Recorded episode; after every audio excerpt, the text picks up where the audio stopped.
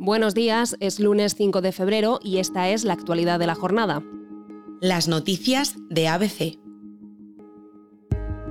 Junts, Esquerra Republicana y el PNV vuelven a la carga y retoman su batalla contra la inviolabilidad del rey Felipe VI. Los socios de Pedro Sánchez aspiran a reducir la protección jurídica del monarca y lo hacen en un momento en el que la estabilidad del gobierno depende del partido de Carles Puigdemont. Durante la anterior legislatura, Junts ya registró en el Congreso tres proposiciones de ley, una proposición no de ley y varias preguntas escritas sobre la materia. Por ahora, el Partido Socialista hace de freno ante la reapertura del debate y los de Puigdemont priorizan aprobar una amnistía acorde a sus requisitos, pero desde el Partido Independentista aseguran que no renuncian a ninguno de sus ejes de acción política y lo que queda claro es que la presión irá en aumento a medida que se sucedan el tiempo y las iniciativas. El Servicio de Asuntos Internos de la Guardia Civil ha destapado 20 años de manipulaciones y trampas en las compras de sus propios suministros que afectan a más de un centenar de expedientes alterados y que ascienden a un total de 180 millones de euros. Tras cuatro años de pesquisas, Asuntos Internos ha destapado esta gran trama de corrupción que derivó de una investigación de cohecho en torno a la compra de uniformes para la Policía Nacional y que por ahora se salda con seis miembros de la Guardia Civil y 26 empresas imputadas. Según lo que han podido desvelar los investigadores, esta dinámica consistía en un concierto entre los agentes encargados del servicio de abastecimiento de la Guardia Civil, el SABAS, y los empresarios o sus representantes comerciales. Mediante este acuerdo, se aseguraban de que el reparto de estos contratos públicos de botas, cascos o chalecos antibalas, entre otros, siempre recayera en los mismos proveedores. A cambio, los participantes recibían regalos de todo tipo, desde móviles de alta gama y videoconsolas hasta asientos en palcos de fútbol, monterías o incluso pagarle los estudios al hijo de uno de los imputados, como ha podido saber ABC.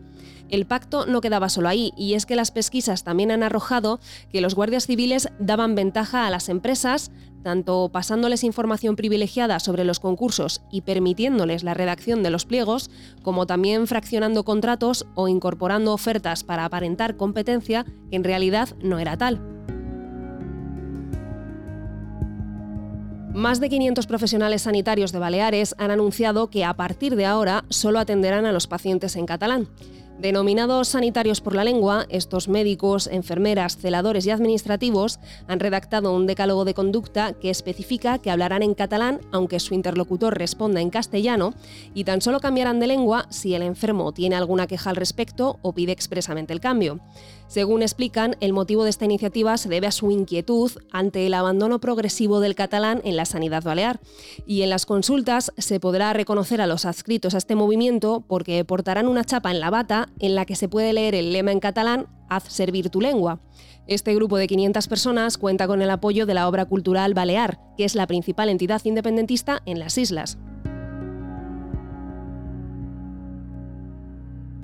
A estas alturas probablemente ya estén familiarizados con el sistema Nutri-Score o por lo menos habrán visto en algún momento esa etiqueta que aparece en el envase de algunos alimentos, que tiene varias casillas con letras de la A a la E que van del verde al rojo y que con un solo vistazo nos permite saber la calidad nutricional del producto a consumir. Bueno, pues tal vez sea cuestión de tiempo que nos acostumbremos a una segunda etiqueta que nos indicará el impacto que ese producto ha generado a nivel medioambiental. Tras el semáforo nutricional, el siguiente paso es comunicar de forma clara y transparente la huella ecológica de los alimentos, algo que cada vez interesa más a los consumidores. Y prueba de ello es que en los últimos años se han comenzado a multiplicar los modelos de ecoetiquetado inspirados en el sistema de colores y letras que ha caracterizado a Nutri-Score. Eso sí, el desarrollo de este sistema no es nada sencillo, porque hay que conjugar el reto de crear una metodología que permita comparar productos muy distintos entre sí de manera justa con el de plasmar esa información de manera sencilla e informativa para el consumidor. Una de las ecoetiquetas más conocidas es Planet Score, desarrollada por el Instituto Técnico de Agricultura Ecológica francés en colaboración con varias ONGs. Pero, por ejemplo, aquí en España, en Vizcaya, los investigadores del Centro Vasco AFTI han desarrollado junto a la Universidad belga de Lovaina el sistema EnviroScore, que cuenta con cinco escalas que resumen el impacto de los 16 indicadores detrás de la huella ambiental de producto de la Comisión Europea. Hasta aquí las noticias de hoy, pero antes de irnos, recuerden que pueden escuchar las noticias de ABC siempre que quieran en las principales plataformas de podcast como iVoox o Spotify. También se lo pueden pedir a sus altavoces inteligentes y, por supuesto, pueden acceder a este boletín desde nuestra página web abc.es.